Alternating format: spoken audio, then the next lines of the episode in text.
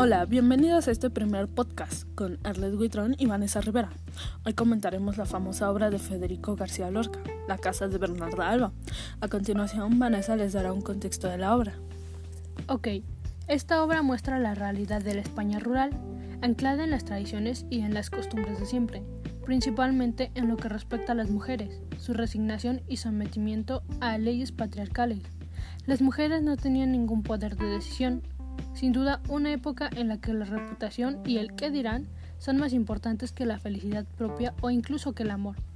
En esta obra se intenta reflejar la situación que vivían muchas familias rurales en su época y el drama social que suponía quedar desatendida por el balón o padre de familia.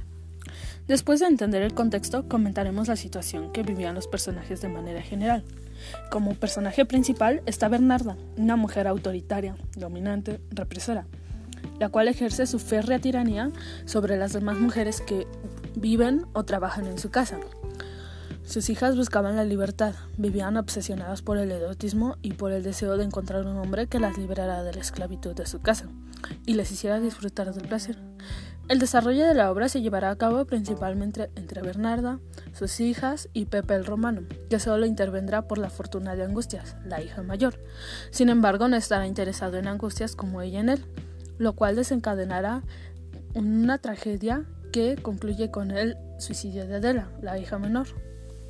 Dados los anteriores datos, comentaremos los temas principales que aborda esta obra de teatro.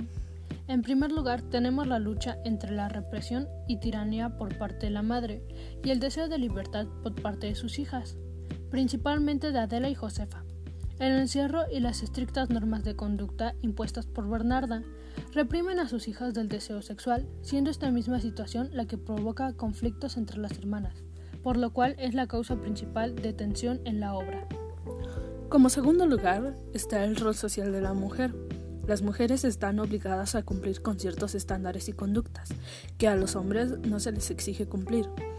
Hay una división marcada por el género. De esto dependía si contaban o no con ciertos privilegios. Como tercer lugar, encontramos el tema del amor. Ese amor que siente Adela por Pepe el Romano le conduce a suicidarse al pensar que éste había sido asesinado por su madre Bernarda. Sin duda, esto es muestra de un amor ciego y desmedido. Y bien, para finalizar abordaremos la situación de la mujer en los primeros 20 años del siglo actual. De esta manera podemos identificar contrastes o semejanzas según sea el caso. Cabe recalcar que tomamos como punto de referencia a la mujer de principios del siglo XXI en España. La mujer del siglo XXI tiene ante sí más posibilidades que nunca.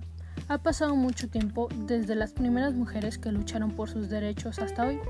No hace mucho, la mujer dependía del padre, del marido, y eran muy pocas las que accedían a las carreras universitarias, y la inmensa mayoría dejaba de trabajar en cuanto se casaba.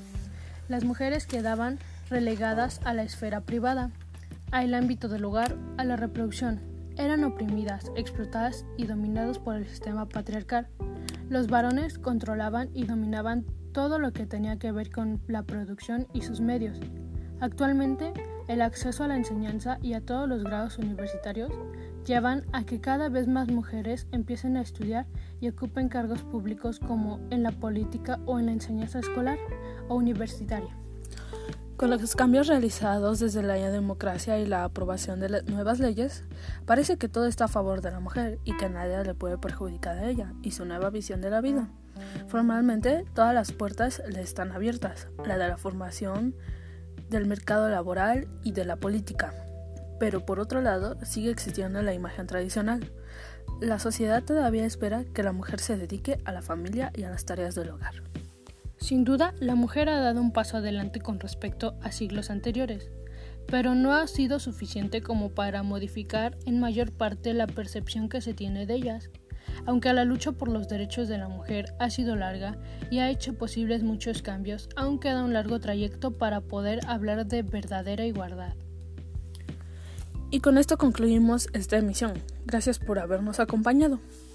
Así es, saludos a todos. Hasta la próxima.